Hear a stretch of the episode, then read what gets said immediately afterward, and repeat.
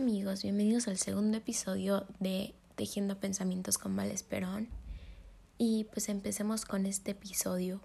Bueno amigos, de lo que les quiero hablar primero es de mi Instagram, o sea, es relacionado a eso. Y es de cómo estoy cambiando mi cuenta, o sea, no es la gran cosa, pero les quiero platicar, o sea, yo antes tenía un feed, ¿no? Para los que no sepan qué es feed, es como las fotitos, el diseño de las fotos, de cómo se ve tu perfil. Y el mío estaba súper lindo, súper blanquito, llevaba como mil meses arreglándolo, haciendo que se vea bonito. Y hoy, que es 8 de enero, cuando estoy grabando esto, decidí borrar todas mis fotos Um, cambiar todos como mis highlights y pues básicamente iniciar de cero. O sea, dejar de seguir a mil personas, bueno, no mil personas, como 200 personas, um, que no me interesaba saber de su vida, literal. Decidí quitar mi foto de perfil porque sentía que esa persona que está en esa foto de perfil ya no era yo. Igual con las fotos, o sea, y dirán, ¿por qué lo haces? O sea, de todas maneras no las borré, o sea, las archivé, porque me gusta también ver cómo he ido evolucionando, pero no es como para que los demás lo vean, ¿saben? Y las archivé todas y solo dejé una, que era como la que subí hace uno o dos días, que siento que es más como la Valentina que está existiendo en ese momento. Y no sé, o sea, aunque a muchas personas les parezca como tonto o raro o como, no sé, algo que hace una persona ardida, pues chance y sí, ¿saben? Pero yo ya no me sentía que era yo en las fotos que están ahí. O sea, ya no me sentía como la persona que estaban viendo en esas fotos de todas, o sea, todo eso. Entonces, pues decidí archivarlas todas, quitarlas y dejar solo una dejar de seguir a un montón de personas, quitar mi foto de perfil, hacer mi cuenta privada porque para los que no sabían, eh, mi cuenta ha sido pública desde hace como uno o dos años y decidí hacerla privada porque quiero ahorita en esta etapa de mi vida mantener mis cosas privadas para la gente que me sigue, que tiene como la valentía, se podría decir, de mandar una solicitud para ver mi, lo que estoy haciendo, ¿saben? O sea, no... O sea, y pues cada quien tiene el derecho de ver qué hace la persona que quiera, ¿saben? O sea, para eso tienes una cuenta privada, para que, digo, abierta, para que todos lo vean. Pero yo ahorita en este punto de mi vida quiero como que si quieres ver mis cosas, si tanto te interesa ver lo que estoy haciendo, pues mándame follow o mándame request y ya veré yo si te acepto, si yo quiero que tú veas lo que estoy haciendo, ¿saben? Entonces, no sé, tal vez le suena como algo muy tonto o dirán como, mm, ¿para qué nos estás contando eso? Nosotros no nos interesa o así, pero siento que es, o sea, como aquí les dije, les conté que yo les quiero contar todo lo que no le cuento a mi canal de YouTube, a lo que no le cuento a mis close friends, no sé. Y es literal lo que yo estoy pensando, o sea, por qué hago las cosas que hago y así, entonces, pues sí, ese es la el primer tema del que les quería hablar en este episodio. También les quería platicar sobre el hecho de madurar, ¿no? Y cómo algunas cosas representa el que una persona ya maduró o que es madura, ¿saben?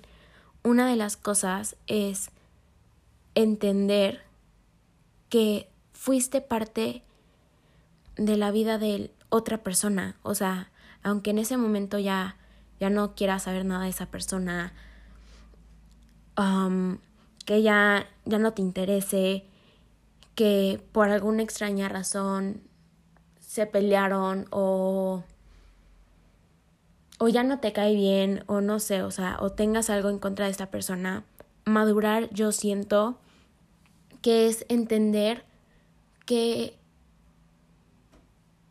tú has tenido otras personas en tu vida y que no las puedes quitar de tus recuerdos, no las puedes quitar de de de, pues sí, en general de tu vida, de tu mente, porque todas las personas que entran a tu vida de alguna forma te van a impactar, van a impactar lo que piensas, van a impactar tus actos, van a impactar la persona que eres. Y siento que es muy importante entender que tú no puedes borrar a una persona importante de un día para el otro. Y es imposible, y es imposible esperar que si tú lo lograste, chance porque no, no te importaba lo suficiente o es tu forma de sanar, porque también es súper válido cortar a la gente de la nada, porque esa crees que es la forma más más fácil de sanar, ¿saben? Y y pues siento que chance si es tu forma de sanar está bien. Obviamente no está tan bien porque no está bien cortar a una persona que te impactó tanto de un día para el otro, ¿saben? Y no puedes, o sea, de todas maneras siempre va a estar esa persona en tu mente porque te impactó, quieras o no. Y estuvo ahí, aunque tú ya no la quieras en tu vida o lo quieras en tu vida, te impactó y te hizo la persona que eres en ese momento. Influyó en cómo eres en ahorita, cómo eres en ese momento. Y siento que no puedes esperar también que la otra persona te o sea, que sea la misma forma de sanar. Como les decía el episodio pasado de la forma de amar, tú no amas igual que la otra persona y esa persona no va a amarte como tú lo amas, ¿sabes? Y tú no puedes esperar a que la, la otra persona sane de la misma manera que tú estás sanando. Porque si tu forma de sanar es cortar a la persona de repente para decir como hasta aquí llego y ya es más fácil cortarla de la nada. Y la otra persona, su forma de sanar es yendo poco a poco. No puedes esperar a quitar, por ejemplo, todos esos recuerdos de, de alguna red social o no puedes esperar a que ya de la nada no te piense, que no te quiere escribir, porque de todas maneras pues como les digo, o sea, tú impactaste a la persona y esta persona te impactó a ti.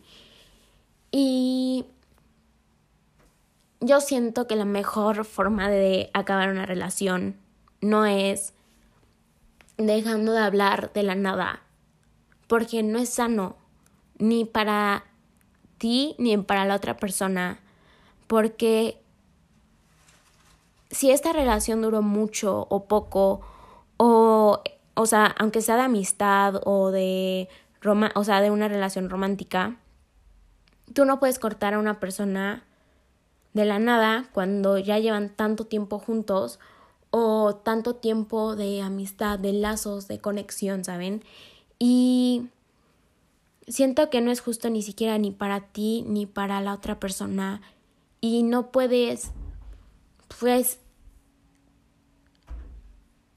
decidir como que ya, desde ahorita mismo hasta siempre, ya no voy a hablar de esa persona, ya no quiero saber nada de su vida.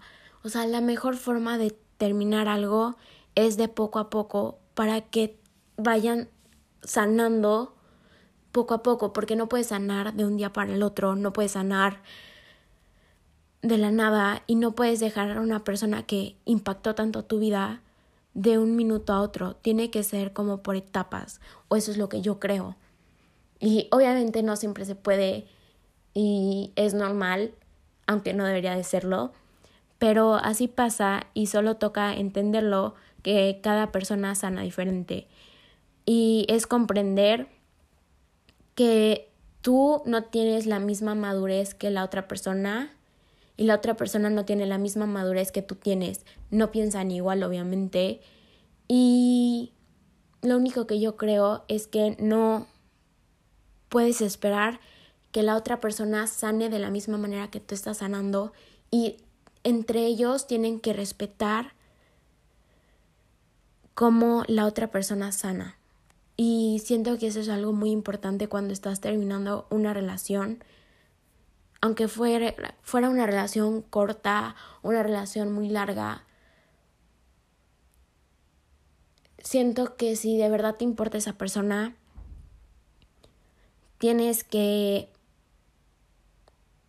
saber de ella, aunque no sea lo más lógico, pero no puedes cortar a la creo que ya estoy siendo muy repetitiva, pero no puedes esperar que una relación tan larga se pueda terminar en dos segundos, en un minuto, en un día. Y, y está bien, o sea, tienes, tenemos que entender que no se puede y que y que madurar es entender que nadie va a sanar como tú estás sanando y que no puedes borrar de tus memorias de un día para el otro a otra persona que impactó en tu vida, que estuvo tanto tiempo contigo o que te amó tanto o que no sé, o que pasaste tantos momentos con esa persona.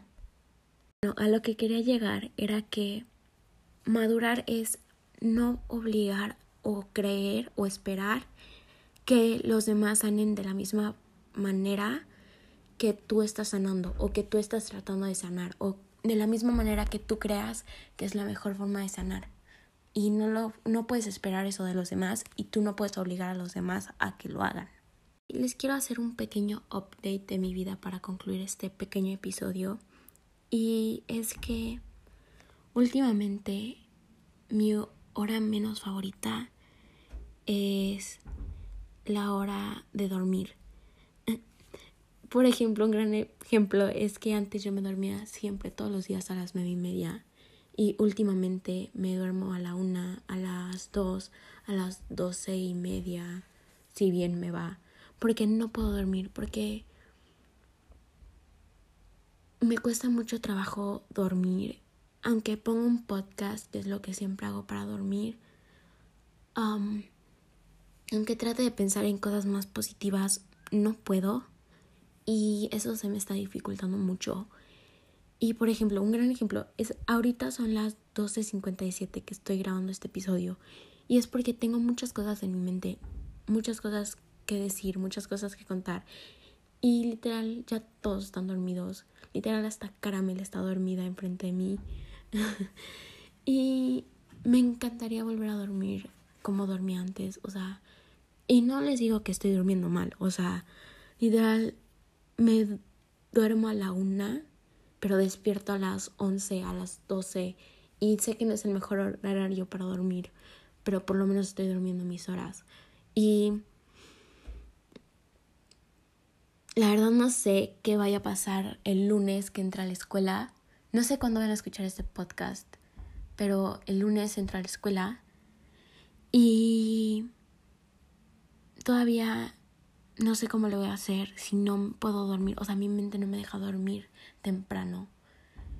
Y no sé cómo voy a hacerle para dormirme, si bien me va a las doce y media, y despertar a las siete o a las seis cuando empiece a ir a la escuela.